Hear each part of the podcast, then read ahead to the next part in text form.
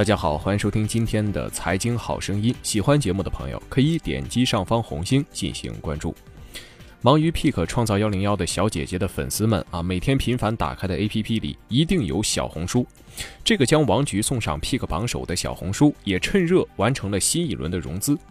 六月一号，小红书已经完成了超过三亿美元的财务融资，公司估值超过了三十亿美金。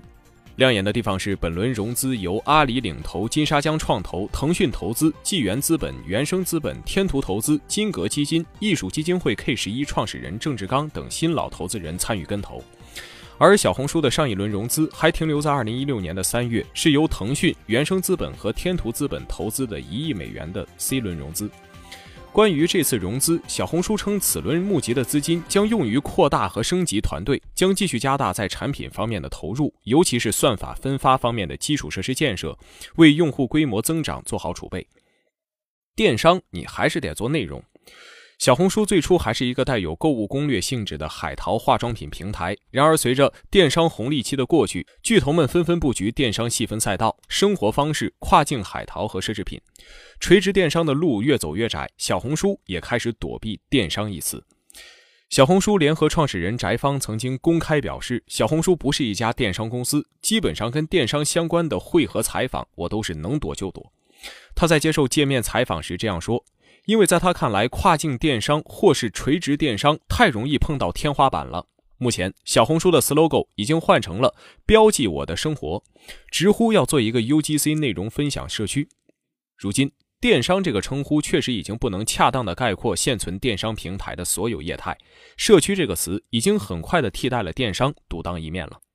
据了解，目前小红书的业务主要分成小红书社区和小红书商城两种，分别提供 UGC 内容分享和跨境商品购买。社区里面，用户通过视频和图片的形式分享产品和化妆技巧等日常，而真正让社区的活跃度高起来的，还是明星们的贡献。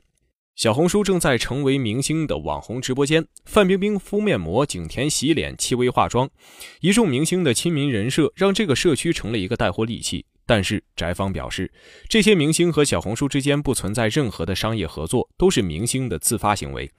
手握流量和话题的小红书广告，那也是打得毫不手软。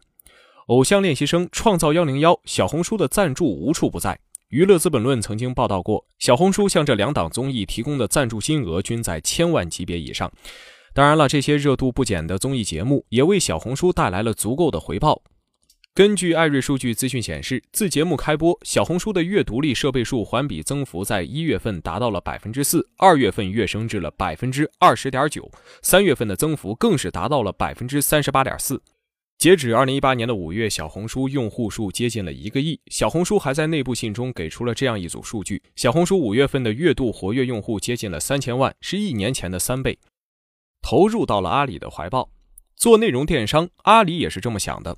本以为是腾讯系的小红书，一转脸投入到了阿里的怀抱。那么这次融资呢？阿里拿下了一雪，成为了领投方。腾讯虽然没有领投，也依然继续位列股东的行列。对于电商来说，腾讯一直是广为布局；而对于阿里进行的各方投资，外界的声音一直是很激进。而就在五月三十一号，马云在物流大会上表态，不激进，很理性。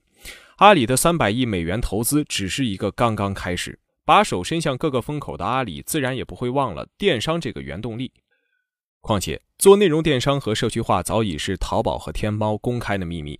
小红书一亿的用户，每天十四亿次的笔记曝光量，对于阿里来说具有足够的吸引力。去年十一月份，小红书方面已经表示实现了盈亏平衡。不过，内容为主的小红书却不打算靠内容赚钱。按照翟方的说法，小红书社区没有赚过一分钱。但是，照小红书现在的策略，社区不赚钱，电商也不是主体，盈利的故事要怎么讲呢？用户破亿，流量激增，小红书也开始尝试线下店和自有品牌的打造，还有人工智能系统、物流供应链系统等多个独立产品项目的建设。这些没钱你都玩不转，大笔的流量等待变现，接受自带电商属性的阿里投资，可能也不失为一种选择。阿里的领头，老股东腾讯的跟投，让大家直呼小红书未来的去向成谜。只是电商加社区的业态还在发展阶段，现在讨论小红书的去向还为之尚早。况且今年四月份，翟方还曾向彭博社透露，小红书在未来两三年内可能完成 IPO。